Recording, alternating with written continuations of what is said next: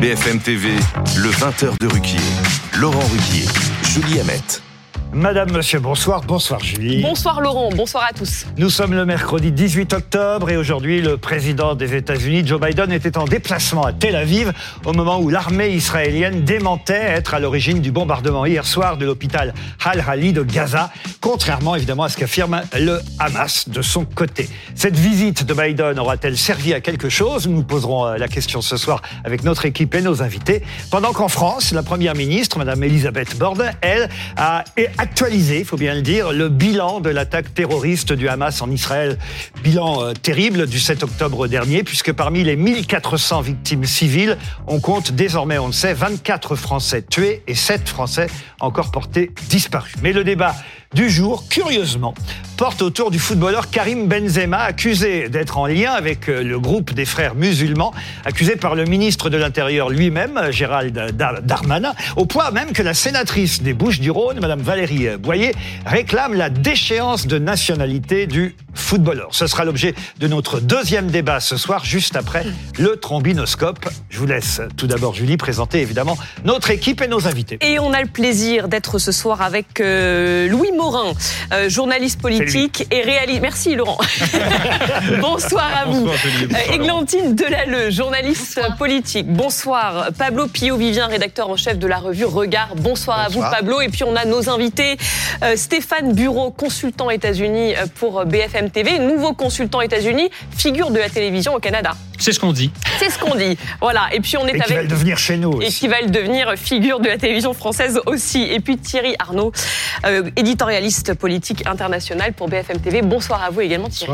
On commence donc par la visite de Joe Biden en Israël, à Tel Aviv aujourd'hui. Ouais, il est arrivé euh, ce matin en Israël. Euh, il- Ça intervient donc au, au lendemain d'une frappe qui a fait plus de 200 morts euh, dans l'enceinte d'un hôpital de Gaza. Deux versions euh, s'affrontent. Donc le Hamas qui accuse euh, l'armée israélienne.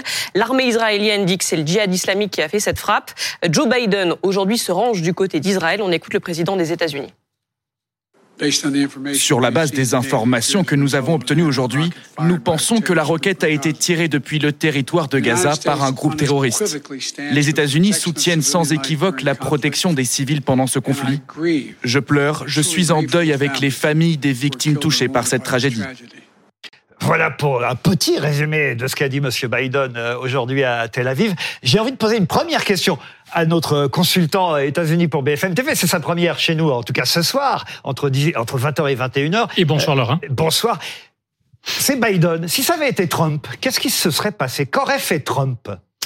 Voilà qui est une belle question. Est-ce que nous avons l'heure pour un débat Sur- Surtout que je vous ai pas prévenu de cette question. Ben, en fait, je ne sais pas ce qu'aurait fait Trump, mais dans les circonstances, je pense que Biden avait peu d'espace, compte tenu aussi du calendrier électoral. Vous me direz, c'est un peu loin de l'actualité d'aujourd'hui, mais aux États-Unis, on est déjà en campagne et je pense que M. Biden n'avait pas le choix de montrer très tôt qu'il était solidaire d'Israël, pour les Israéliens d'abord, parce que d'une certaine façon, on pourrait dire d'Israël que c'est le 51e État américain.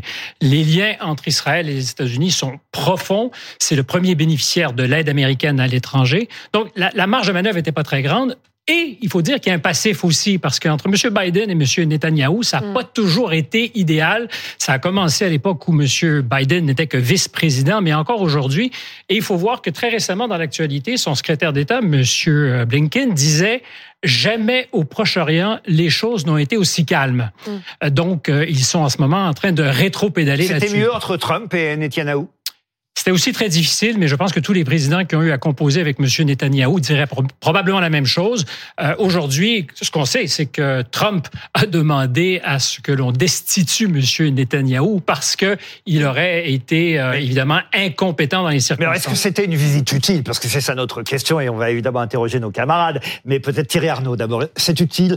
C'est utile une visite pareille? Alors, on verra dans les jours et dans les semaines qui viennent ce qu'elle a produit. Euh, Elle était indispensable. En tout cas, il n'avait pas de choix, Joe Biden. Et, il était un peu au pied du mur. Faut, faut quand même euh, dire un mot des circonstances dans lesquelles il quitte Washington hier soir. Cette euh, tragédie vient de se produire à l'hôpital. Dans un premier temps, on a les accusations contre Israël. On n'a pas la preuve euh, qu'elle soit israélienne ou américaine que c'est quelqu'un d'autre. Euh, la partie euh, de son voyage qui devait se dérouler à, à, à Amman en Jordanie mm. pour parler avec les pays arabes est annulée par le roi de Jordanie. Un mini sommet qui devait avoir lieu avec Mahmoud Abbas et la Jordanie annulé alors que la Jordanie est un proche allié des États-Unis. Exactement. Et il devait rencontrer également le président égyptien. Mm. Et tout ça est annulé il n'a pas le choix. Il doit y aller quand même parce que ne pas y aller pour un président américain, ça serait envoyer le signal qu'il se désolidarise d'Israël et c'est évidemment euh, impossible. Donc utile ou pas, oui, utile parce qu'il a quand même fait passer un certain nombre de, messages, outre évidemment réaffirmation de l'aide à Israël, aussi euh, une pression quand même américaine très Et confirmer la version d'Israël aussi. Confirmer la version d'Israël. Euh, un mot, un mot à sujet pour dire qu'il confirme la version d'Israël à l'issue de renseignements qui lui viennent des services américains. C'est-à-dire qu'il ne se contente pas de la parole israélienne. Et ça, c'est évidemment très important. Mais on dit à Washington cet après-midi au département de la Défense, au Pentagone, qu'on est assez convaincu à la lumière des informations préliminaires. Mhm. On parlait des réactions dans la rue, dans le monde arabe. Alors, il faut se rappeler quand même qu'un précédent secrétaire d'État, Colin Powell, a menti éhontément à la face du monde sur les preuves qu'il disait avoir à l'époque de ce que l'Irak détenait des armes de destruction massive. Je pense qu'il y a encore ce souvenir lointain pour beaucoup de ceux qui manifestent. Après, sur l'opinion publique, ça va rien changer finalement, cette prise de position de, Comment ça Expliquez de Joe Biden? Bah, le fait que le Hamas ait annoncé hier que c'était une frappe israélienne qui avait frappé l'hôpital de Gaza, tout le monde a repris l'information, même au début un peu les médias, euh, médias français, tout le monde après a pris des pincettes.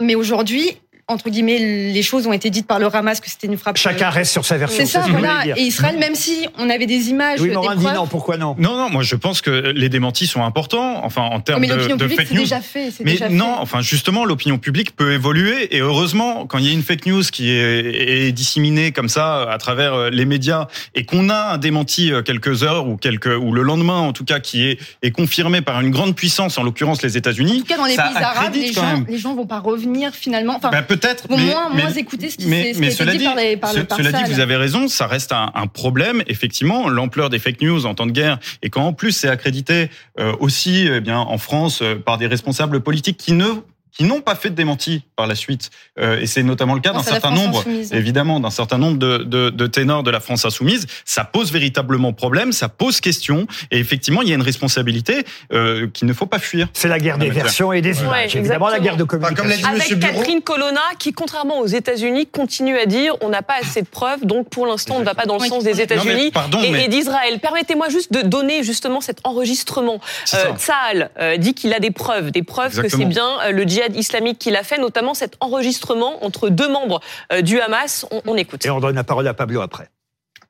بقول لك اول مره بنشوف الصاروخ زي هيك والشظايا هذه فبقول لك تبع الجهاد الصواريخ الجهاد الاسلامي هاي ايه فهم بيقولوا تعاون الجهاد الاسلامي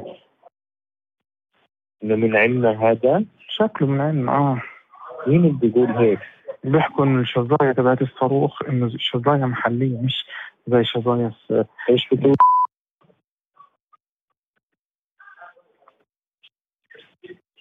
سبحان الله من عندنا ما لقاش غيرين بجرثومي عاد هذول تلاقيهم من المقدرة الورا دي بثلاث حط محط فيهم إيش إيه بتلاقيهم طالعين من المقبرة اللي ورا المستشفى المعمداني دي اللي هو فسه ونزل عندهم هو في مقبرة وراه؟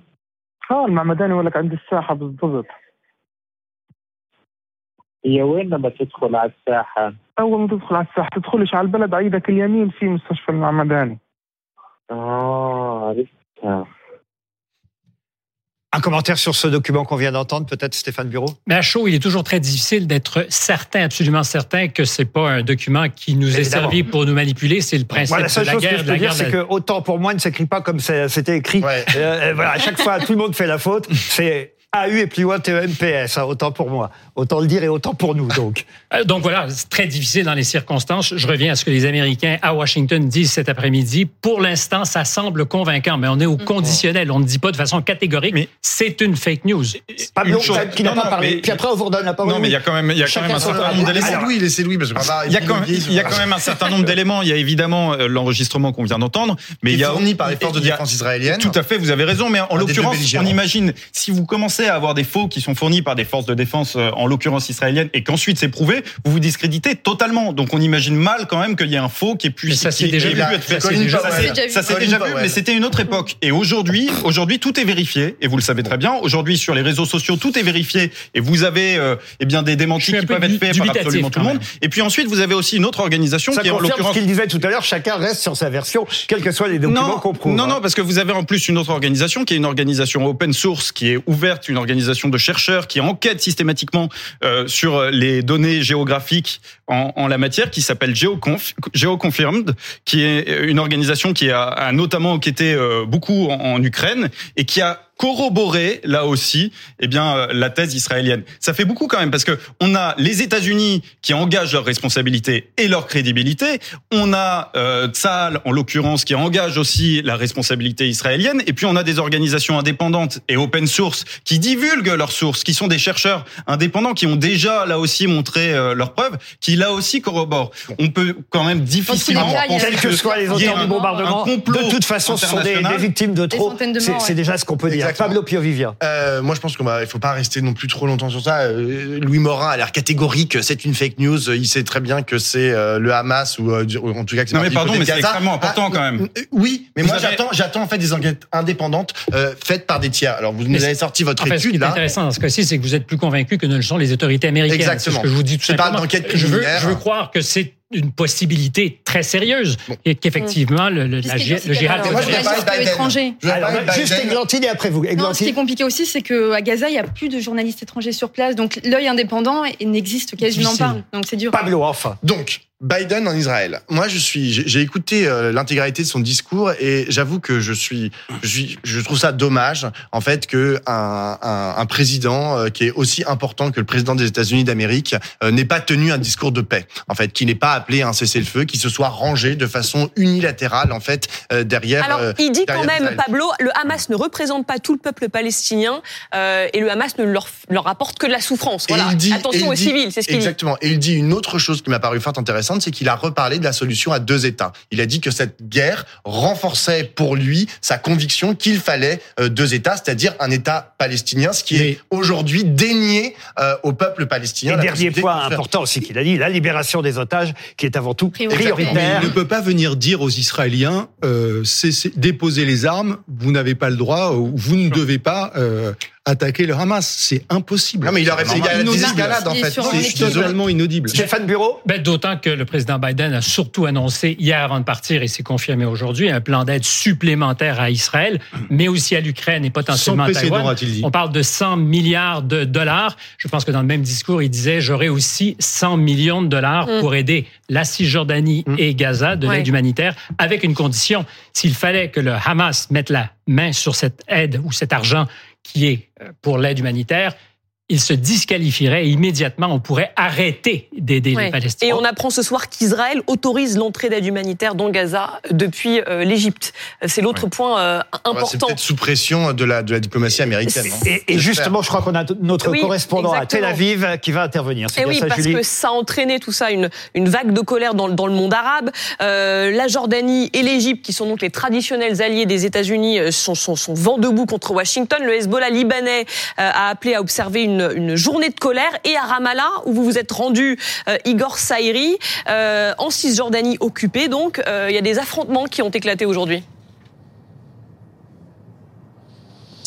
Alors il y a des affrontements effectivement, mais pas pendant la manifestation hein, qui s'est déroulée euh, plutôt dans le dans le calme dans l'après-midi, en plein centre-ville euh, de euh, Ramallah, à l'appel, vous l'avez dit, du Hezbollah libanais, une journée euh, contre l'ennemi, contre Israël euh, bien évidemment, à la suite de cette euh, de cette frappe violente contre un hôpital de de Gaza City.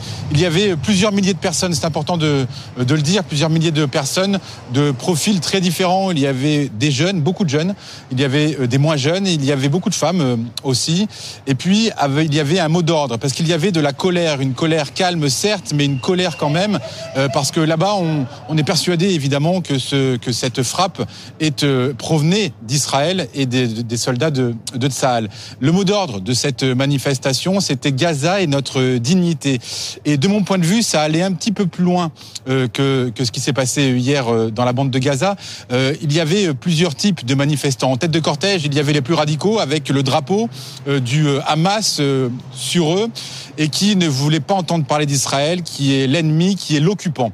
Et puis il y avait également cette jeune femme qui est née à Gaza, qui vit désormais en Cisjordanie et qui, elle, a vivement critiqué Mahmoud Abbas, qui est le, leader, le, chef de l'autorité palestinienne, parce qu'elle le trouvait beaucoup trop faible face à l'Occident et en particulier face, face à Israël. il y avait également des jeunes filles, adolescentes, 15 ans, qui étaient là en me disant qui d'autre que nous euh, peuvent défendre les Gazaouis Personne d'autre. Et vous savez, le 7 octobre, évidemment que c'est un drame, évidemment que ça a tué beaucoup de civils, mais nous, c'est ce que nous vivons depuis 75 ans, depuis la naissance de l'État d'Israël en 1948. Il y avait également euh, un homme, un père de trois enfants, trois jeunes enfants de moins de 5 ans, et qui m'a dit eh bien moi j'espère pouvoir donner un jour euh, un futur à, mes enfants avec euh, euh, les mêmes droits que les Israéliens et puis dans l'idéal évidemment eh bien être en paix et être en paix avec Israël. Merci Igor. Je voudrais demander évidemment à nos deux spécialistes de politique étrangère et des États-Unis, est-ce que ça va peser dans la campagne présidentielle entre Trump et Biden, cette situation au Proche-Orient? Ça peut, ça peut. Je pense que c'est important pour Biden de montrer qu'il était un bon chef de guerre. D'ailleurs, il l'a souligné. Il a dit, je suis venu, je suis le seul à être venu euh, en Israël en période de guerre. C'est un peu ce qu'on constate aujourd'hui. Euh, et il faut voir que Israël s'apaise pour ceux qui font campagne aux États-Unis. Euh, la Floride est un État fondamental. Vous me direz, on est très très loin d'Israël. Il se trouve que le vote juif en Floride est très important. C'est Trump qui l'a emporté en 2020. Je suis certain que M. Biden et ses stratèges pensent à la Floride, mais pensent de façon générale au poids que pourra faire peser cette affaire sur le cours des élections. On est au début de quelque chose qui pourrait durer très longtemps. Il est important qu'il marque le territoire. D'accord avec ça, Thierry Arnaud Ça pèsera de manière asymétrique. Si euh, l'intervention et la pression américaine est un succès, ça ne profitera pas nécessairement beaucoup à Joe Biden.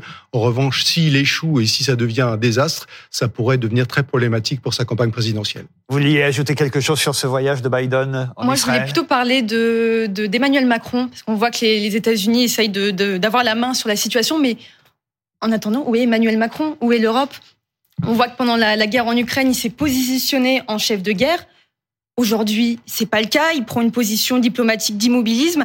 Mais je pense qu'on voit, je pense que l'exécutif a peur d'une chose, c'est que le conflit aujourd'hui s'importe en France, alors qu'il est déjà euh, il est déjà importé. Euh, il est déjà là, vous Oui, oui, c'est ça exactement. Oui, Morin, Oui, bien sûr. Et, c'est vrai qu'en la matière, les intérêts sont pas les mêmes. Avec Joe Biden, et vous l'avez extrêmement euh, bien souligné, qui a un intérêt aujourd'hui à se montrer comme étant crédible sur la scène internationale et qui profite aussi eh bien de cette actualité pour pouvoir le faire, alors même qu'il était décrédibilisé récemment. On l'avait vu en train de, de chuter à plusieurs reprises. On, on, le présentait régulièrement dans les médias américains. Oui, avait plutôt en forme, là, pour le et, et, là, on voit effectivement quelqu'un qui euh, reprend euh, le dessus. Emmanuel Macron n'a pas forcément intérêt, encore une fois, euh, vous l'avez très bien dit, Églantine, à, se positionner sur ce terrain, parce que ce qui est évident, c'est que s'il fait un déplacement en Israël, on a quand même la... sans faire un déplacement en Palestine... En, France, on a quand même la deuxième diaspora juive, on a la plus forte communauté musulmane en Europe voilà, on pourrait se poser des questions. Bah, bien sûr. Mais, mais, il y, a, un gros sur ce sujet, Pablo. Ouais, il faut mettre ça aussi en parallèle avec euh, la visite de Vladimir Poutine, visite d'État en Chine. Exact. Donc en fait, vous avez un autre axe en fait qui est en train de se dessiner, qui est absolument catastrophique. Où vous avez Moscou, Pékin, qui, qui eux parlent de leur soutien en fait au peuple palestinien. Et là, euh, les gens qui, qui manifestent dans tous les pays arabes et qui font qui font union, il y a une union des sociétés derrière le peuple palestinien. Aujourd'hui, où est-ce qu'ils vont trouver leur salut? Eh ben du côté de chez de, de, de chez euh, Xi Jinping et du côté de ces de ces euh, euh, Vladimir Poutine. Ce qui est un énorme problème, c'est-à-dire que en fait, on a une nouvelle partition du monde qui est, qui est, ancienne en fait, mais il y en a qui est en train de se redessiner et on vraiment souligné euh, dix fois, c'est l'Ouest et le reste. Et ce Sud global en fait est en train de se constituer avec à sa tête des, des, des régimes totalitaires. Et c'est un énorme problème. Donc moi, je pense que si Macron devrait trouver une position, c'est précisément d'essayer de ramener en fait dans son giron euh, ces gens en fait, ces, ces, populations, ces sociétés, notamment arabes, qui soutiennent euh, le peuple palestinien. Et ils ont tout à fait, ils sont tout à fait légitimes à le faire parce qu'aujourd'hui, le peuple palestinien, comme on a pu le voir dans le dans le dans le massacre en fait qui a eu hier, qui a eu lieu hier à, l'hôpital euh, à, Gaza. Euh, c'est un peuple martyr. Pendant qu'on parle juste des images euh, en direct de ce qui se passe en ce moment à, Casablanca, des manifestations euh, pro-palestiniens euh, en ce moment, voilà, dans les rues de, de, de Casablanca. Ce sont les, les, pays occidentaux qui sont directement visés dans ces manifestations. On a vu à Tunis, par exemple, il y a 3000 manifestants qui se sont massés devant l'ambassade de France. Emmanuel Macron a été visé par des slogans hostiles toute la soirée. C'est nous qui sommes visés directement à travers ces manifestations? Je ne saurais dire si c'est nous qui sommes visés. Chose certaine pour le président Biden, si on revient au voyage, euh, la nécessité d'imposer en ce moment le là, de donner le là, parce que la, diplomatie américaine, pardon, est un peu dans les câbles au Proche-Orient. On a vu que son euh, secrétaire d'État a attendu dans l'antichambre pour voir le, le, prince Ben Salman pendant des heures. C'était un camouflet qui était absolument fait pour envoyer un message clair aux Américains. Nous n'avons pas vraiment besoin de vous. Mhm. Euh, donc, la diplomatie américaine est, est peut-être poussive en ce moment dans cette région du monde. Et je crois que Biden doit en prendre acte. Et c'est un peu ce qu'il faisait aujourd'hui. Euh, et c'est vrai tout à fait que les Russes et les Chinois sont un peu à la manœuvre. Euh, le rapprochement entre l'Iran mhm. et l'Arabie saoudite fait très, très peur aux Américains. Ce sont les Chinois qui ont joué les marieuses là-dedans. Vous ajouter quelque chose, Thierry Arnaud? Oui, non, je pense que oui, la France est une cible. Elle est une cible pour ces manifestants. Les ambassades de France dans ces pays euh, vivent des moments un peu euh, compliqués. Euh, pour des raisons qui ne sont pas toujours d'ailleurs d'ailleurs fondées, mais c'est ça figure au premier rang des préoccupations du président de la République aujourd'hui, qui a véritablement plusieurs, j'allais dire, obsessions dans cette crise. La première, c'est évidemment les otages. Et là, la diplomatie française est à la manœuvre 24 heures sur 24 depuis le 7 octobre pour essayer de trouver une solution pour ces otages. Et les États-Unis aussi, d'ailleurs. Il l'a redit, Joe Biden. Absolument. Euh, la deuxième, ça a été dit, c'est l'importation de, de, de, la crise et ses conséquences sur le territoire français. On voit ce qui se passe aujourd'hui. On voit ces évacuations euh, dans les aéroports, dans les musées, au château de Versailles. Et ça, c'est évidemment, ça montre qu'il y a quand même une vraie, une vraie, euh, une vraie inquiétude. Et puis la troisième, c'est celle-là, c'est euh, la présence et l'image de la France dans ces pays. Une des autres euh, conséquences qu'on n'attendait pas, c'est un match, un match d'Armanin contre Benzema. On en parlera dans une dizaine de minutes. Ce sera notre deuxième débat ce soir. Mais d'abord, il est 20h20. Vous regardez BFM TV et c'est l'heure du trombinoscope. Et on commence par le ministre de l'Éducation, Monsieur Attal. Mais oui, parce que le, bilan euh, des perturbations pendant cette minute de silence dédiée à Samuel Paty et Dominique Bernard, euh, cet enseignant euh, tué la semaine dernière à, Arras, a été revu à la hausse. Ce bilan, 357 perturbations et contestations pendant la minute de silence. Ça reste quand même, Laurent, quasiment deux fois moins que les perturbations connues pendant les hommages à Samuel Paty il y a trois ans. C'est vrai, et c'est toujours bien de rapporter ça au chiffre total, parce qu'on nous donne toujours des chiffres comme ça, on nous donne jamais le nombre d'élèves. Mm. Il y a quand 12 millions d'élèves en France. C'est voilà, 357 euh, élèves euh, qui euh, n'ont pas eu un comportement tout à fait normal. Certes, c'est trop, et il n'en faudrait aucun, mais quand même, il y a 12 millions d'élèves. C'est toujours bien de rappeler la totalité du nombre d'élèves par rapport aux chiffres qu'on nous donne. Et je voudrais évidemment à ce propos, avant de donner la parole à nos camarades, montrer trois dessins parce que la presse satirique réussit à nous faire rire ou sourire avec des sujets difficiles en ce moment. Par exemple, dans Marianne, ce dessin de Emmerich, quel hommage dans les écoles et on voit des jeunes filles avec euh, une abaya qui disent pour marquer le deuil, on n'a pas trouvé mieux. Un autre dessin est celui-ci, il est dans le canard enchaîné. Euh, protéger les enseignants, les premières mesures sont dévoilées et c'est comme sur les paquets de cigarettes. Maintenant, on pourra mettre à l'entrée euh, des écoles, c'est terrible, mais ce slogan qui fait peur, enseigner tue. Et puis un dernier dessin encore plus, on va dire violent évidemment, c'est Charlie Hebdo, un dessin signé juin, le lycée Henri IV nommé ainsi depuis euh, longtemps, va être débaptisé euh, pour s'appeler le lycée euh, Ravaillac. Un commentaire sur ces chiffres? Oui, moi je trouve que 357, c'est très inquiétant. Alors je suis désolé, hein, je veux pas jeter comme ça la peur sur le plateau, mais 357, c'est d'abord c'est le nombre de remontées. On sait qu'il y a certains enseignants qui vont pas forcément faire des remontées parce que eh bien ils peuvent avoir peur aussi de la réaction euh, des élèves. Euh, étant donné que s'il y a remontée, il va y avoir sanction. Vous avez raison, les chiffres peuvent même encore monter dans les jours prochains. Évidemment. Tout à fait. Et d'ailleurs, ils ont déjà été remontés euh, actuellement. Ensuite, Depuis hier, oui. Bon, vous l'avez euh, comparé aux 12 millions d'élèves et vous avez raison. Il faut le, le remettre en, en perspective. En l'occurrence, on peut davantage le remettre en perspective avec 6 millions d'élèves qu'avec 12 parce que on prend pas forcément en considération les élèves de maternelle et du primaire dans, dans le calcul, mais ça reste effectivement très peu par rapport au nombre d'élèves de manière relative. Maintenant, de manière absolue, 357, c'est quand même extrêmement inquiétant parce que on le sait, c'est 357 élèves qui vont potentiellement continuer à se radicaliser. Rapidement, si vous voulez qu'on fasse d'autres visages dans le trombinoscope, on sait qu'il y, avait de gros chantiers à l'éducation, mais Gabriel Attal ne devait pas s'attendre à celui sur la protection et la sécurité des élèves et des enseignants. Il y a un autre chiffre, selon Elab pour BFM TV, 45% des Français lui font confiance pour protéger l'école face au terrorisme, ce qui est quand même beaucoup pour un jeune ministre d'à peine euh, trois mois. Le visage J'ai juste un truc à dire. C'est depuis quand, en fait, c'est le ministre de l'Éducation nationale qui décide de l'exclusion ou non des élèves? Il y a un truc, ça s'appelle les conseils de discipline. C'est les établissements. Mais il y en, aura. Bah, mais, mais il, a dit j'ordonne l'exclusion. Il a dit j'ordonne l'exclusion. Il a dit j'ordonne l'exclusion. Apologie du terrorisme. Bah, moi je trouve ça problématique. Il y a des normalement il y a des instances. Vous trouvez ça problématique que la politique éducative soit faite par le ministre de l'Éducation, vous? Non, je, je trouve ça problématique que l'exclusion soit prononcée par le ministre de l'Éducation nationale. Les exclusions individuelles seront prononcées de manière individuelle par les commissions de bah, discipline. Il a dit j'ordonne. Alors on ouvrira un débat, un prochain débat là-dessus. Je vous promets. Visage suivant, celui de Jordan Bardella en tête d'un sondage, un sondage IFOP fiducial, Sud Radio, publié euh, ce matin dans le Figaro. Vous pouvez avoir le résultat de ce sondage qui donne 28% pour euh, le Rassemblement national en tête. Euh, évidemment, c'est pas tout de suite, mais quand même, à quelques mois des européennes, c'est un, bon score pour le Rassemblement national. Vous voulez ajouter quelque chose, Julie, pardon Mais pas du tout. Vous avez tout donné. C'est pas grave, Laurent. ça y est, ça y est, l'élève dépasse la maîtresse. On peut, on peut le dire. Non, non, mais effectivement, Marine Le Pen n'a pas fait de tels scores par le passé. Et donc, euh, on se dit par ailleurs que si jamais il fait un bon score aux européennes, il va faire de l'ombre à Marine Le Pen pour la présidentielle de 2027. Et c'est ça la réalité. Donc il, y a, il, va y avoir ce combat interne qui va commencer à naître. Ça va être très intéressant à suivre. Moi, je parie que ça va être. Je parie qu'en 2027, tout le monde dit oui, ça va être Mélenchon contre Édouard Philippe contre Marine Le Pen. Moi, je pense que ceux-là, ils ont 10 ans de retard. Ça va être euh, Jordan Bardella contre euh, euh, Gabriel Attal contre euh, François Ruffin. Vous, vous avez lu Pascal Pro dans le journal du dimanche. il a dit ça? Merde, non, j'ai pas lu. Et si je suis d'accord avec Pascal Pro, ben, je vous le confirme. Euh, un autre visage. Allez, on passe à, deux visages d'un coup même, parce qu'il y a un film qui sort aujourd'hui, signé de deux réalisateurs qu'on aime bien, c'est Nakash et Toledano. Ils ont quand même signé des grands succès euh, qui ont attiré le public dans les salles, que ce soit mm. Intouchable, euh, évidemment, le, le, sens de la mm. fête, hors norme aussi, vous avez raison. le film sort aujourd'hui, vous pouvez d'ailleurs rappeler le titre du Mais film. oui, une année difficile, où il est beaucoup question d'écologie.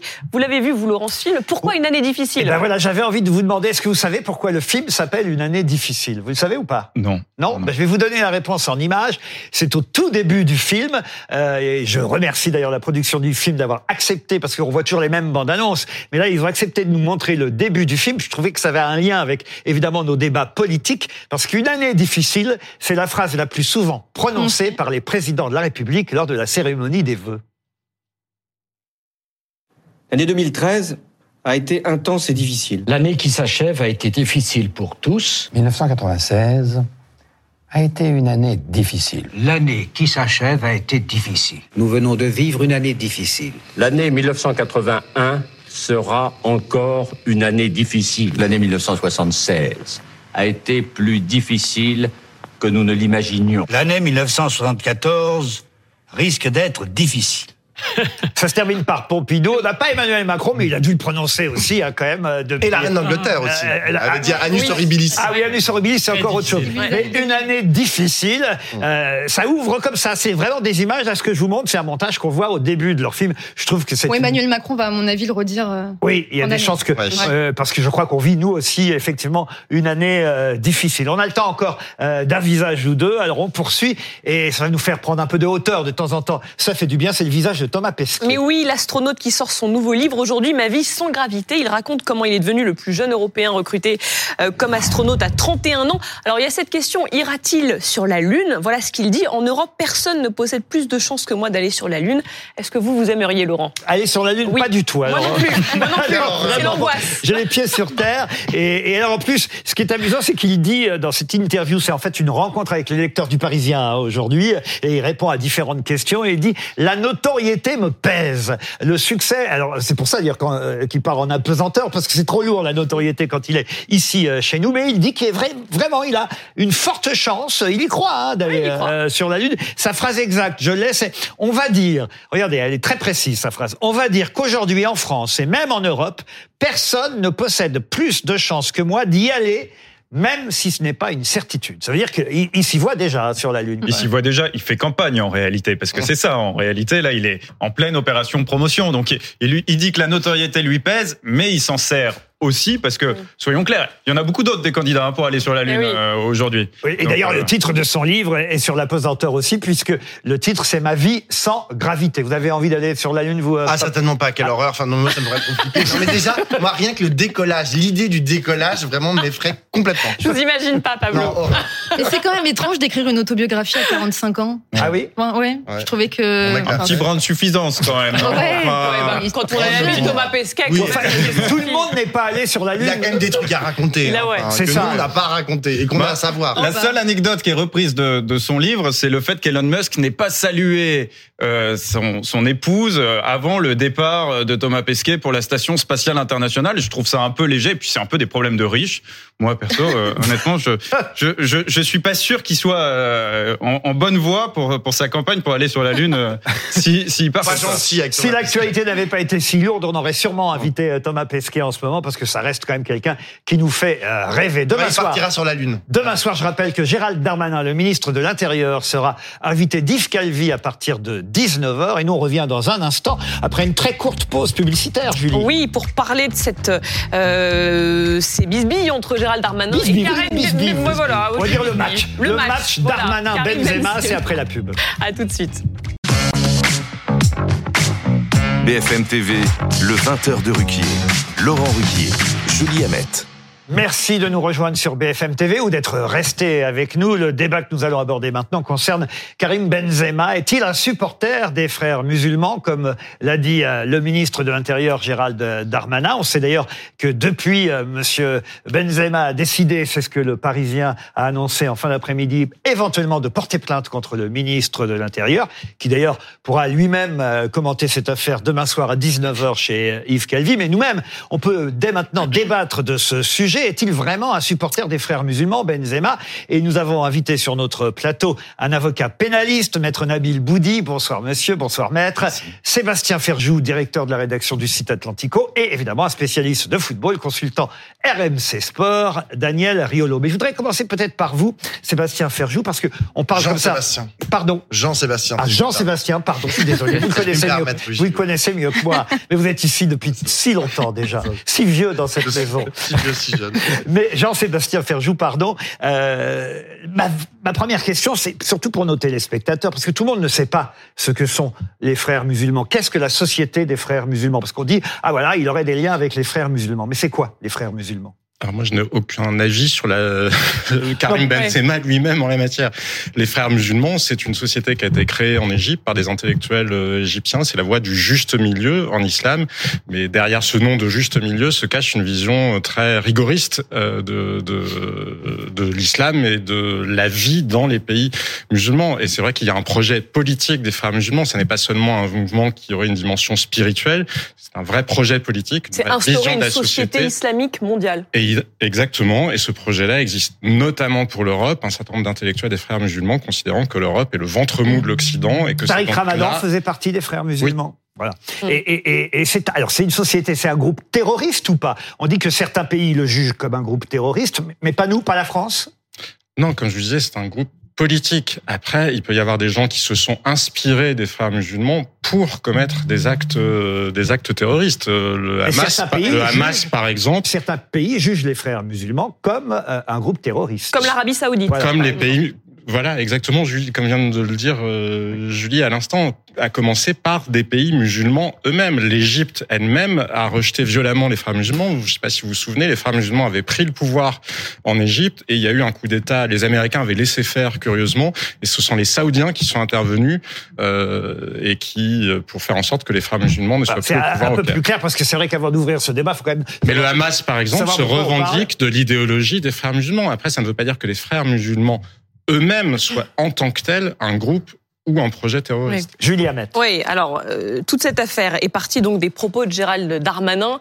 Euh, C'était en début de semaine, repris par la sénatrice euh, Les Républicains Valérie Boyer, qui demande donc la déchéance de nationalité euh, de Karim Benzema. Voilà ce qu'elle dit d'abord dans un tweet. Si, comme l'affirme le ministre de l'Intérieur, euh, Karim Benzema est en lien avec les frères musulmans, euh, je demande des sanctions, notamment sa déchéance de nationalité. Il est urgent d'agir contre ceux qui menacent en permanence notre pays.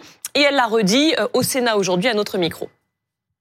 Dans la mesure euh, où, euh, d'après le Premier ministre, cette personne, ce joueur mondialement connu, aurait des liens et serait proche de de ces organisations terroristes, je ne vois pas comment euh, il pourrait continuer euh, à porter euh, les couleurs de la France.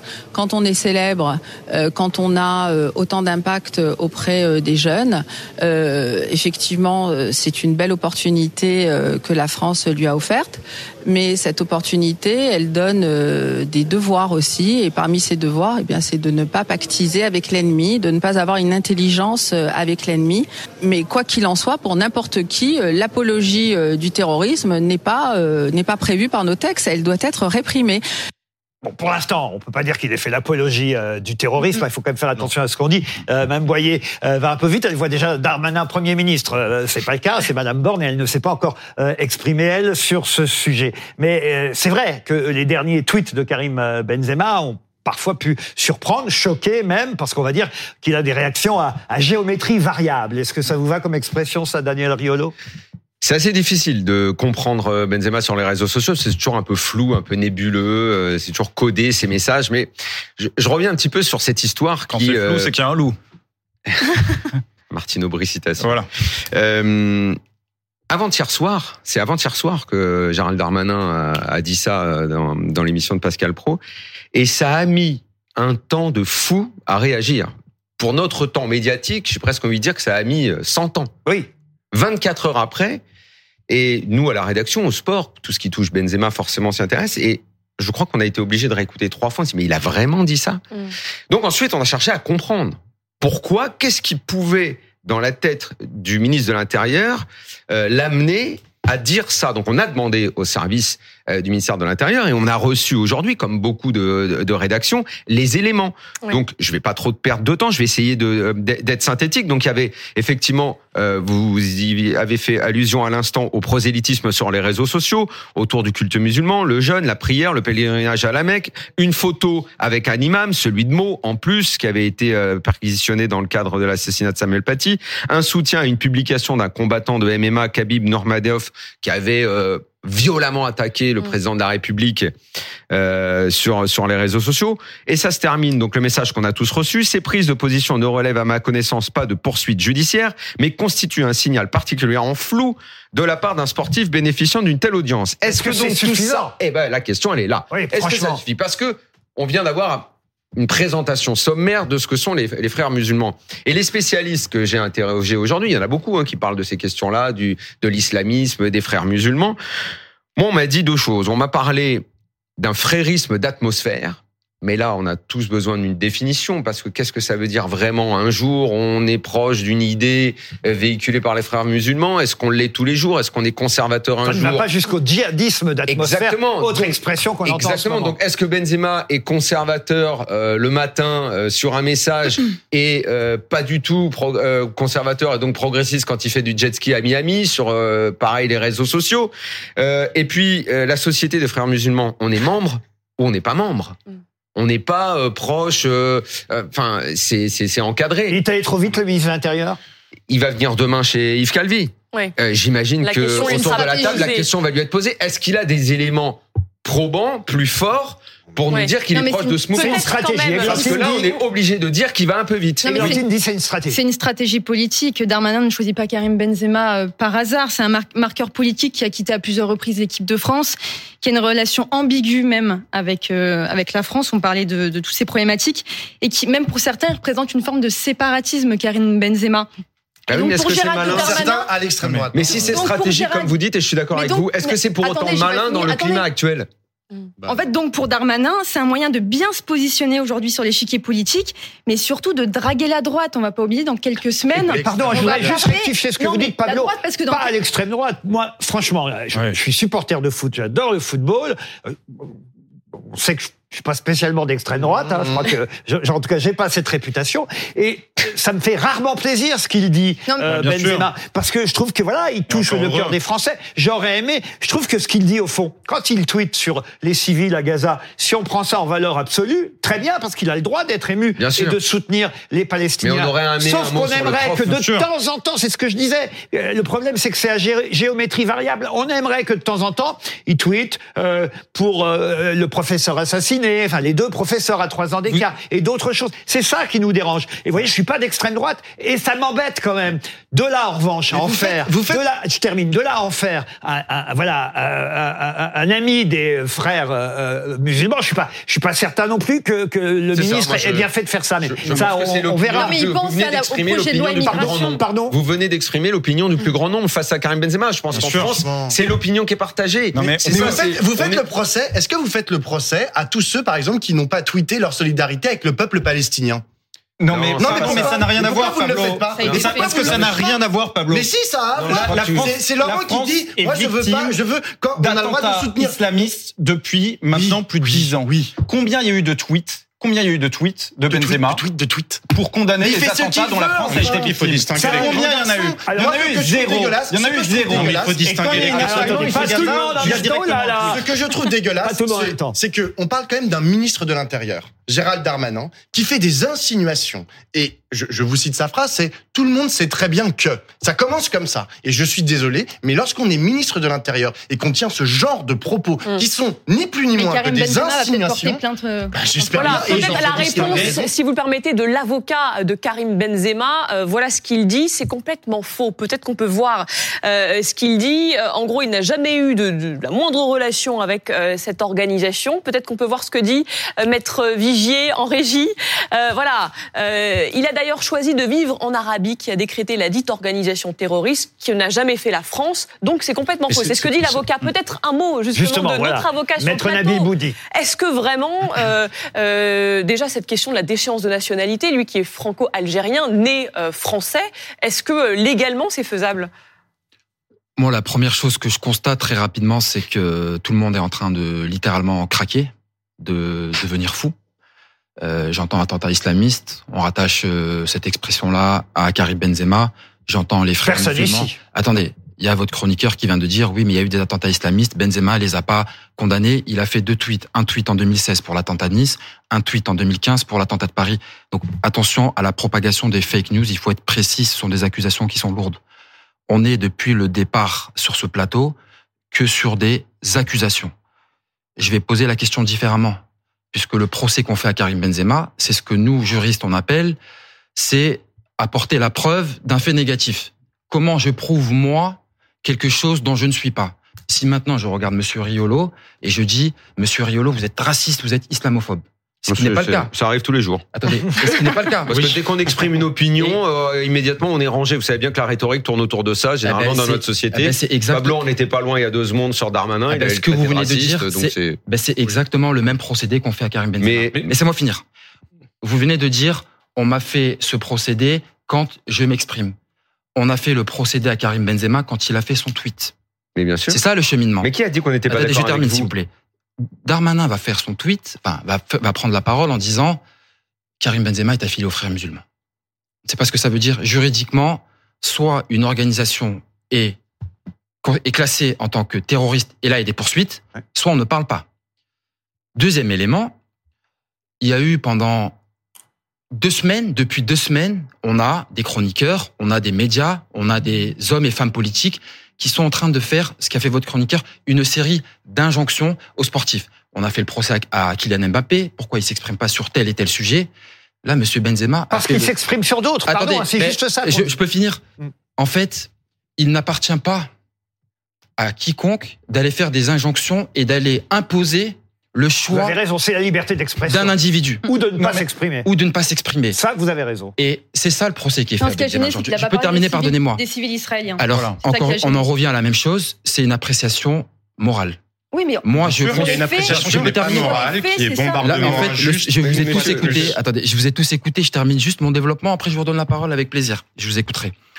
Ce que je veux dire, c'est que c'est une polémique, encore une fois, qui est montée de toutes pièces. Darmanin, monsieur le ministre de l'Intérieur, aurait dû avoir la décence à la suite d'un assassinat ignoble dans un collège ou un lycée, je ne sais plus trop, de s'occuper de la sécurité de ces professeurs-là, plutôt que d'aller faire naître un débat odieux sur un Français. Dernier mot. Karim Benzema, frère musulman, en fait, laissez-moi rire juste une seule seconde. Il passe son temps à Miami avec Rihanna à écouter du Tupac, Karim Benzema. Et on l'assimile aujourd'hui à des organisations terroristes. Mais- mais- il faut, il faut être cohérent. Et j'ai terminé. Et j'ai terminé. Monsieur Boudy, vous faites- Il faut être sérieux. Mais Monsieur faut être Boudy, vous sérieux. faites, vous faites comme si vous avez raison et que vous êtes le seul à dire ça. C'est exactement ce que j'ai dit il y a cinq minutes. On- Il faut être sérieux. Vous en mettez dans le camp du mal alors que c'est exactement ce que j'ai dit. En Arrêtons avec ce procès. Laissons-le tranquille. Eric Cantona a fait exactement le même tweet. C'est Pas un mot. Pas un mot. En Pourquoi C'est en anglais, alors Je vais vous dire pourquoi. facilement, mais il l'a fait en anglais. Parce que, ben voilà, pourquoi Et pourquoi Eric Cantona, on lui dit rien? Mais qui a dit qu'on lui dit rien? Attendez, laissez-moi finir. Mais non, mais depuis tout à l'heure, vous dites laissez-moi finir, il y a que vous qui parlez. Est-ce qu'on peut faire un débat sur Depuis- Cantona maintenant ou pas Non, mais attendez, Monsieur Boudy. Pourquoi Monsieur Cantona, Boudy. il a condamné, il a pas condamné. C'est vrai, il a Monsieur c'était parce Monsieur que il s'est attiré exactement. Chacun, chacun, chacun, chacun en tirera ses Il s'est conséquences. L'autre, il est franco-algérien. Vous arrivez, vous arrivez avec toutes tout vos accusations. Vous arrivez avec vos accusations. Alors, mais là, vous, êtes là. J'ai accusé personne. Mais si, vous êtes en train de dire qu'il y a que vous qui avez raison. L'histoire du, l'histoire, oui, je pense l'histoire de avoir raison, je pense avoir dit la même, j'ai dit la même chose cinq minutes avant. Donc c'est bien d'avoir repris exactement ce que j'ai dit, mais c'est exactement ce que j'ai dit sur son conservatisme allié avec parfois euh, un progressisme sur le jet ski à Miami. Je, je l'ai dit il y a cinq minutes. Donc ne vous mettez pas dans le camp du bien drapé de toutes les vertus, c'est ce que j'ai dit. Et j'allais dire à Pablo qu'il a raison et, et, et qu'il a tort, puisque euh, tu as raison quand tu reproches à, à, à Darmanin euh, d'être certainement allé trop vite, trop loin et d'exploiter ça politiquement. Maintenant, on a également le droit de se poser des questions euh, sur l'expression de Karim Benzema, tout en lui donnant le droit et la liberté de dire absolument ce qu'il veut et sur les sujets qu'il veut. Mais une fois qu'il s'est exprimé ou pas exprimé, on a le droit, nous, de donner notre avis sur ce qu'il dit. Jean-Sébastien Ferjou. Voilà. Jean-Sébastien Ferjou veut la parole. Moi, je vous rejoins sur le point. Je comprends pas cette déclaration de Gérald Darmanin parce qu'il n'en tire aucune conclusion. Donc, je ne comprends pas, pour le coup, et je suis d'accord avec ce que disait. Pablo. Bien sûr. Enfin, cette insinuation, je ne, je, vraiment, je ne la comprends pas. Et au-delà de ça, Moi, je euh, crois qu'il s'est fait c'est le piéger par droit. l'ambiance. Bien on, sûr. On, on parle en fonction du lieu où on se trouve. Et, et je pense qu'il s'est fait piéger Après, aussi je Bah, par répète- par- l'ambiance. pardon, mais quand on est ministre de l'Intérieur, Bah oui, il me semble qu'on doit être capable de Oui, se arrive, dégager de l'atmosphère. Oui, bah, alors dans ce cas-là, il pourrait devenir djihadiste d'atmosphère. Mais la réalité aussi, c'est qu'il a mais pour- aussi potentiellement Non, mais pardon, accès à des informations auxquelles on n'a pas accès. Voilà, c'est aussi Oui, mais justement, c'est exactement que- la mais raison. je Mais veut une nous en dire plus. Pas tout le monde en même temps. Écoutez votre sélectionneur. Donc c'est pour ça qu'on est très impatient de l'entendre demain chez Yves Calvi parce que ce dossier est en train de Oui, mais quand même, quand même, Déjà, on a besoin d'en savoir plus. J'aimerais bien pouvoir finir une phrase. Malgré tout, il est quand... moi, je- d'une part, d'un, ça serait son droit. Le cas échéant, c'est son droit. On vit dans un pays où il y a une liberté de croyance, Ça, liberté ça, de conscience et une liberté d'expression. De deux, moi, je trouve que son tweet était malvenu parce que bombardement injuste, une fois de plus, c'est suggéré que structurellement, il y a un coupable et une victime absolue dans le conflit israé- le- israélo-palestinien. Et je ne crois pas que ce soit une représentation juste du réel. Maintenant, dernier point, ne soyons pas hypocrites non plus. Euh, Monsieur euh, Benzema, quand il est parti vivre en, Ab- en Arabie Saoudite, a expliqué qu'il était heureux d'aller vivre en Arabie Saoudite parce que c'était un pays musulman. Et ça n'est pas n'importe quel pays musulman. Il n'est pas allé s'installer à Dubaï. Il n'est pas allé s'installer dans un pays où il y a des influenceurs. En Arabie Saoudite, même si le pays est moins rigoriste, un petit peu moins Comme rigoriste. Cristiano Ronaldo. Enfin, ça hein. n'est pas Rihanna. Comme Cristiano Ronaldo, si je puis me permettre. Oui, mais Cristiano, procès Ronaldo n'a pas dit qu'il le faisait parce qu'il était musulman. Mais le cas échéant, c'est son droit le plus strict. Exactement. Moi, la question que je pose, non, mais la question que j'aimerais euh, poser, ça n'est pas celle-là. La question que j'aimerais poser, je suis absolument pas d'accord avec l'idée de le déchoir de sa nationalité. Je ne comprends pas euh, cette idée-là. En revanche, nous, pou- nous pouvons quand même collectivement nous poser la question des icônes que nous nous donnons. Quand, quand Monsieur Benzema, quand Karim Benzema ne chante pas la Marseillaise Ah, parce qu'il explique qu'il la trouve violente. Pardon, mais le jour de la fête nationale Pardon. saoudienne, il a Alors, revêtu la tenue nationale saoudienne. Si on m'explique que l'Arabie saoudite n'est pas un pays violent, On est obligé d'interrompre c'est ce un très grand footballeur, mais c'est aussi un énorme tartuffe. Jean-Sébastien Ferjou, on est obligé d'interrompre ce débat, n'est-ce pas, Julie Hamet Oui, parce qu'il vient de se passer un, euh, un incident euh, à Cannes, une personne menacée par un homme armé d'un couteau alors qu'elle priait à proximité d'une synagogue. Voilà ce que Gérald Darmanin vient tout juste de tweeter.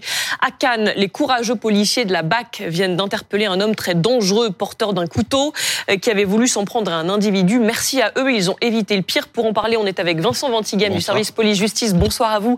Euh, Vincent, que sait-on de ce qui s'est passé à Cannes ce soir? Alors pour l'instant, pas grand-chose puisque les faits se sont produits à 19h, donc il est encore très tôt pour avoir tous les éléments. Ce que l'on sait, c'est qu'effectivement ce soir, donc à Cannes, dans un quartier, on n'a pas la localisation du quartier à Cannes, euh, il y avait un homme qui priait à proximité d'une synagogue. Il priait dans la rue et un passant s'est approché de lui et lui a simplement indiqué que c'était pas l'endroit idéal pour prier. L'individu se serait alors énervé, aurait prononcé Allah Akbar et aurait sorti un couteau avant de le poursuivre et de le menacer. Finalement, il a pris la fuite, il a rapidement été interpellé. Gérald Darmanin l'a dit, ce sont des effectifs de la BAC, de la brigade anticriminalité qui l'ont interpellé rapidement. Et euh, lors de son interpellation, ils l'ont trouvé effectivement porteur d'un couteau à la ceinture. Voilà ce qu'on peut dire. L'individu serait âgé environ entre 20 et 30 ans. Ce sont les seules informations. Et ce qu'il faudra déterminer, évidemment, c'est quel est le profil. Est-ce que c'est euh, effectivement un profil terroriste ou est-ce que c'est peut-être aussi une personne déséquilibrée? Ce Mm. sont les premières auditions qui permettront d'en savoir davantage. Évidemment, pour l'instant, on a ce tweet du ministre de l'Intérieur qui, je le rappelle, sera euh, demain soir chez Yves Calvi à 19h. On va dire que le ministre de l'Intérieur, là, est un peu plus dans son rôle quand il félicite euh, la police pour avoir euh, euh, être intervenu euh, à, à temps, plus peut-être que quand, effectivement, il parle de euh, Karim Benzema comme on était euh, en train de euh, le faire. Un, un commentaire sur ce qui vient de se passer à Cannes. Ça prouve peut-être on n'en sait rien, hein, on parle peut-être euh, trop précipitamment, euh, mais ça prouve qu'il y a quand même une importation du conflit euh, chez nous en France. Il y a, oui, certainement. Après, de toute façon, ce sont des fractures qui existent déjà au sein de la société française, comme elles existent euh, dans beaucoup euh, de pays Qui sont occidentaux. exacerbés en ce moment. Bien sûr, mais ça renvoie justement au choix aussi que nous nous donnons euh, de, des idoles que nous que nous choisissons, même s'il n'y a aucun lien. Évidemment, la question elle est simplement quelles sont nos valeurs? Est-ce que nous souhaitons que les gens qui se veulent français ou en tout cas qui portent les couleurs de la France respectent ces valeurs qui sont les valeurs du cœur de la démocratie euh, française comme du cœur des démocraties libérales de manière de manière générale. Mais parce que, Ah, mais parce que, Breton. mais pardon, mais vous voyez bien qu'il y a, il y a une, non, certainement pas en matière de terrorisme, c'est absolument pas ce que je suis en train de, de vous dire. Mais le discours un peu paranoïaque parfois, quand on explique que la France est un pays islamophobe, quand moi j'ai été particulièrement choqué d'entendre des députés de la France insoumise rendre hommage au professeur en question, quand on a eu le toupet de désigner les écoles françaises au monde entier, y compris en anglais, pour attirer des terroristes, euh, de leur dire que nous étions islamophobes et que derrière on vient verser des larmes de crocodile, c'est choquant. Donc ben oui, mais c'est une accusation réalité. est absurde. Votre accusation est absurde. Mais comme l'a comme l'a dit Mais non, Vincent pardon. Antigame tout Pardon, à l'heure, c'est ce qu'a fait il dit- Panot. a dit on- en fait pour l'instant, on n'en sait rien en fait sur ce qui s'est passé à Cannes. Donc genre, faire, faire des plans sur la comète en disant c'est une importation du conflit israélo-palestinien, je suis pas sûr qu'on puisse le dire. C'est peut-être un déséquilibré. Moi, il y a une chose que j'ai envie Mais de ça dire. dit quand même quelque chose du climat. Ça dit quelque chose du climat, mais il faut faire attention. Euh, Aujourd'hui, vous la savez, la folie, il a a, priori dit tué. Allah Akbar et vous savez, la folie prend souvent les mots de l'époque. Et euh, quand on brûlait euh, les sorcières euh, au Moyen Âge, on disait pas Allah Mais attends, Akbar, on mais n'est pas c'était des du tout dingues. dans le même Eh ben, contexte aujourd'hui. mais ce que je veux dire, ce que Églantine Non, on n'est pas du tout dans le même contexte. Et là, si je comprends bien, c'est un homme armé qui était près d'une synagogue, c'est ça? Mhm. Aujourd'hui, la communauté juive est très très inquiète. Elle a Enfin, peur. Ah mais extrêmement peur. Moi, je, je sais Bah, que j'ai des a des raisons de l'être. j'ai ouais, des on sort. amis qui ont enlevé leur étoile de David, qui ne mettent plus leur euh, leur mezouza euh, sur euh, sur la porte. Même que quand ils doivent commander un taxi, ils changent de, de nom. On part pour on arrive à là, quand ils- quand ils vont à exactement, exactement. Même dans des écoles laïques, y a des groupes WhatsApp, je sais, de mamans. Elles s'écrivent pour dire euh, qui emmènera la prochaine fois mon enfant euh, dans cette Il y école. a eu 102 interpellations euh, depuis samedi dernier liées à des actes antisémites ou à l'apologie du, du terrorisme. Donc là encore, ça dit quelque chose. Euh, Il y a on ne sait pas si c'est lié directement au conflit Mais israélo-palestinien, bien sûr, il y a un antisémitisme d'atmosphère en réalité qui découle de cet antisionisme euh, depuis euh, des années, antisionisme qui a été utilisé à des fins politiques et électoralistes par une partie de la classe politique pendant des décennies et qui donne lieu effectivement à un antisémitisme qui s'est construit notamment dans les quartiers et qui s'est construit au fur et à mesure et aujourd'hui dont on est victime. Et pardon, c'est ça la réalité. c'est ça qu'on reproche, pas spécialement à Benzema, mais à lui et d'autres sportifs, ça qu'on leur reproche, c'est que au fond, on attend d'eux, puisque ce sont des idoles pour les jeunes de banlieue, on attend d'eux qu'ils apaisent le climat. Or, par certains de leurs tweets, Exactement. qui sont effectivement à géométrie variable, ils n'apaisent pas le climat, ils, ils mettent de l'huile sur le feu. Et, et, et Soutenir le peuple palestinien, Pardon, mettre de l'huile pardon, sur le pardon, feu. pardon. Non, c'est pas ça. c'est pas, ça que je dis. Et, et je, et, et- et peut-être même que euh, le fait que le ministre de l'Intérieur, lui aussi, désigne Karim Benzema avec cette histoire d'accusation d'être en lien avec les frères musulmans, ça aussi, c'est de mettre, à mon avis, de l'huile sur le feu. Je suis pas sûr que ce soit une bonne idée de la part du ministre de l'Intérieur, mais il répondra là-dessus à Yves Calvi demain soir. Exactement, et puis il pourra aussi peut-être répondre à, à- au communiqué de presse de Valérie Boyer, donc de cette députée qui quand même propose de lui enlever le ballon d'or. Non mais quand même, là on est à un niveau quand même de ridicule, mais qui est, qui est quasi absolu. Enlever le ballon d'or. Mais Mais, enlever- c'est qui donne enlever le ballon d'or C'est France Football en fait. Hein. Oui, C'est- ça, une organisation. Football. C'est On veut dire, En tout cas, la réalité, c'est que Valérie Boyer. Non, mais moi, je suis absolument pas d'accord avec cette idée-là, parce que, bref, pour des tas de raisons différentes. En revanche, moi, ce que je constate, c'est que Valérie Boyer, elle a reçu de multiples menaces de mort depuis qu'elle a dit ça. C'est Donc, catastrophique. mais oui, mais c'est aussi révélateur de- du sûr. climat dans lequel nous vivons. Et moi, je crois qu'il faut que tous, et je suis d'accord avec ce que vous disiez, Laurent, Eh je oui. trouve ça malvenu,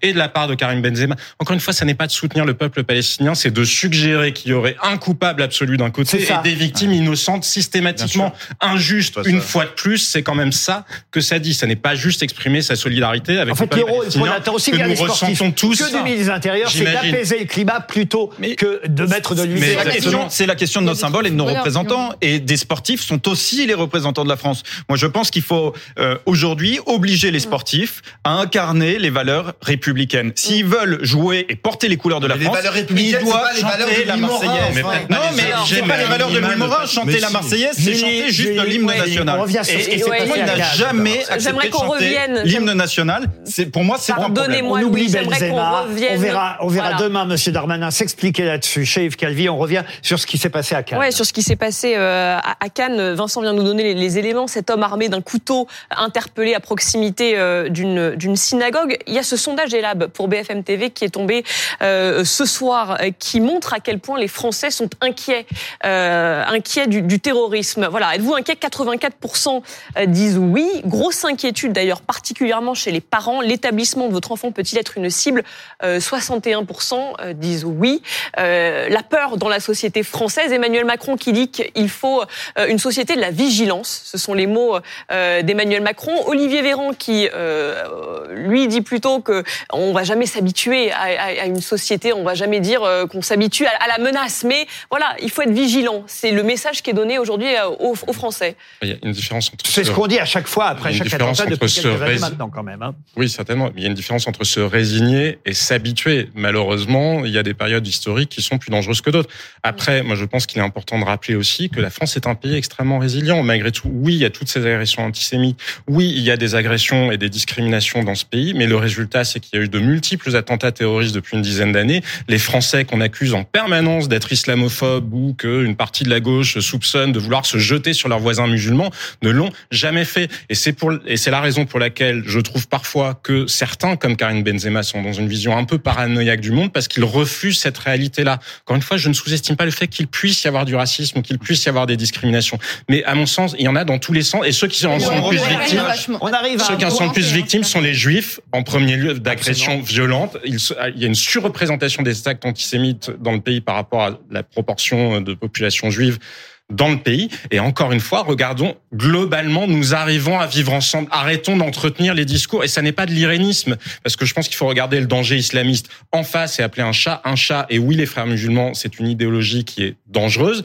Maintenant, il y a d'autres idéologies qui sont dangereuses et qu'on n'interdit pas pour autant et qui ne mènent pas directement à du terrorisme non plus. C'est vrai que l'atmosphère est quand même assez particulière, euh, y compris d'ailleurs dans les partis politiques. Certains euh, sont tellement islamophobes qu'ils en oublient qu'ils étaient antisémites. Euh, pardon hein, pour cette phrase, mais mais on, on assiste à ça aussi euh, actuellement. Mais ce qui n'est pas la même chose, cela dit. Les deux mots disent deux trucs très différents Oui. parce que Et et il y a un antisémite, on reproche aux gens d'être juifs. L'islamophobie, c'est la critique de l'islam, pas des musulmans. Pas des musulmans. On Oui, oui. peut Et- critiquer, le- on peut ça. critiquer le- Surtout- C'est pas ce que j'ai dit. Surtout le, Non, non, le oui, mais, non, mais je veux dire, ce ne sont pas deux mots qui sont au même niveau. Le nouvel antisémitisme vraies discriminations n'a rien à contre les voir avec celui musulmans d'hier. et c'est insupportable. On a le droit de critiquer l'islam comme on a le droit de critiquer le judaïsme, le christianisme, le libéralisme, le communisme, tout ce qu'on veut. Et surtout, le nouvel antisémitisme n'a rien à voir avec euh, celui d'hier. C'est un antisémitisme euh, religieux, islamiste. Euh, celui d'hier, c'était un antisémitisme d'extrême Qui droite, existe toujours. qui existe toujours. Soyons bien clairs. C'est ce que je mais voulais qui dire, aujourd'hui, mais qui aujourd'hui représente Ils sont aux beaucoup moins de menaces violentes que l'antisémitisme mais- islamiste. C'est ça la c'est le réalité. Rassemblement national aujourd'hui, qui se- concernant l'antisémitisme. Les derniers mots Mais- d'Églantine Non, non, mais alors, juste, je voudrais dire un mot sur le sondage que vous avez cité tout à l'heure, euh, Julie Hamet. Sondage Elab. Voilà, 16% des, des Français qui ne sont pas inquiets de, du risque terroriste aujourd'hui. Moi, j'aimerais bien savoir qui c'est parce que honnêtement, on est quand même sur un plan Vigipirate, urgence attentat, où on nous dit qu'il faut faire attention parce qu'un attentat peut se, se produire à chaque instant. Il y a eu 12 évacuations d'aéroports euh, au cours des derniers jours. Il y a eu trois fois le musée. Vous voulez les noms des optimistes Non, mais bah, bien sûr, honnêtement, je comprends pas comment on ne peut, comment on peut ne pas être inquiet dans cette Il nous situation. reste 30 secondes, Églantine. Non, ce qu'il faut aujourd'hui, c'est que c'est le Rassemblement national qui se pose en bouclier euh, pour la communauté juive, quand même, face à l'islamisme. C'est ce qu'ils avaient marqué dans, Et qui a un, été perçu dans comme une tel affiche. Bien sûr. Mais c'est un basculement France, historique quand même. C'est un, juifs. c'est un basculement historique quand même. Parce qu'on les laisse prendre cette place. Et c'est bien a ça qui est créé dommage. quand même par des anciens personnes antisémites et de la Waffen-SS. Aujourd'hui, on C'est en un est peu ce là que j'ai quand voulu même. dire tout à l'heure, évidemment par ma. Vous, vous l'aviez, vous l'aviez bien compris. Je vais vous dire à demain 20h, mais vous ne partez pas, vous restez sur BFM TV parce que Julie Hamet, elle, elle reste avec vous jusqu'à 21h. À demain.